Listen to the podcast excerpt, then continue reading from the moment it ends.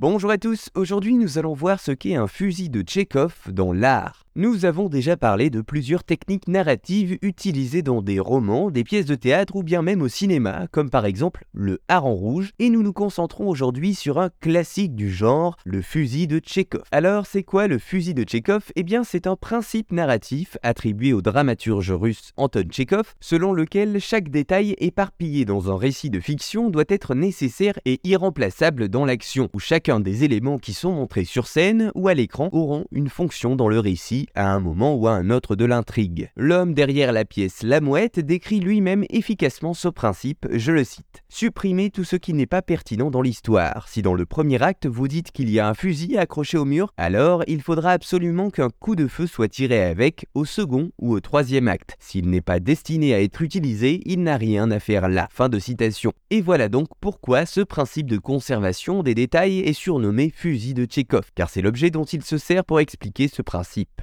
Il ajoutera même avec humour, il ne faut jamais placer un fusil chargé sur scène s'il ne va pas être utilisé. C'est mal de faire des promesses que l'on n'a pas l'intention de tenir. Naturellement, le fusil de Tchekhov peut être un objet, mais aussi un détail dans une conversation qui peut paraître anodin en apparence, mais qui se révélera par la suite primordial dans l'histoire. Nous parlons d'ailleurs de théâtre, mais cette technique est également très populaire au cinéma. Entre autres exemples, dans le cinquième élément de Luc Besson, le personnage Zorg présente une nouvelle arme, le ZF-1. Bien que cette arme ne soit plus mentionnée par la suite, le spectateur se doute que celle-ci va jouer un rôle important dans la suite du récit. Aussi n'est-il pas surpris de la voir réapparaître quelques scènes plus tard, on retrouve également des fusils de Chekhov dans la saga des James Bond, où plus ou moins tous les gadgets présentés en début de film vont servir à un moment donné du récit. Voilà, vous savez maintenant ce qu'est un fusil de Chekhov dans l'art.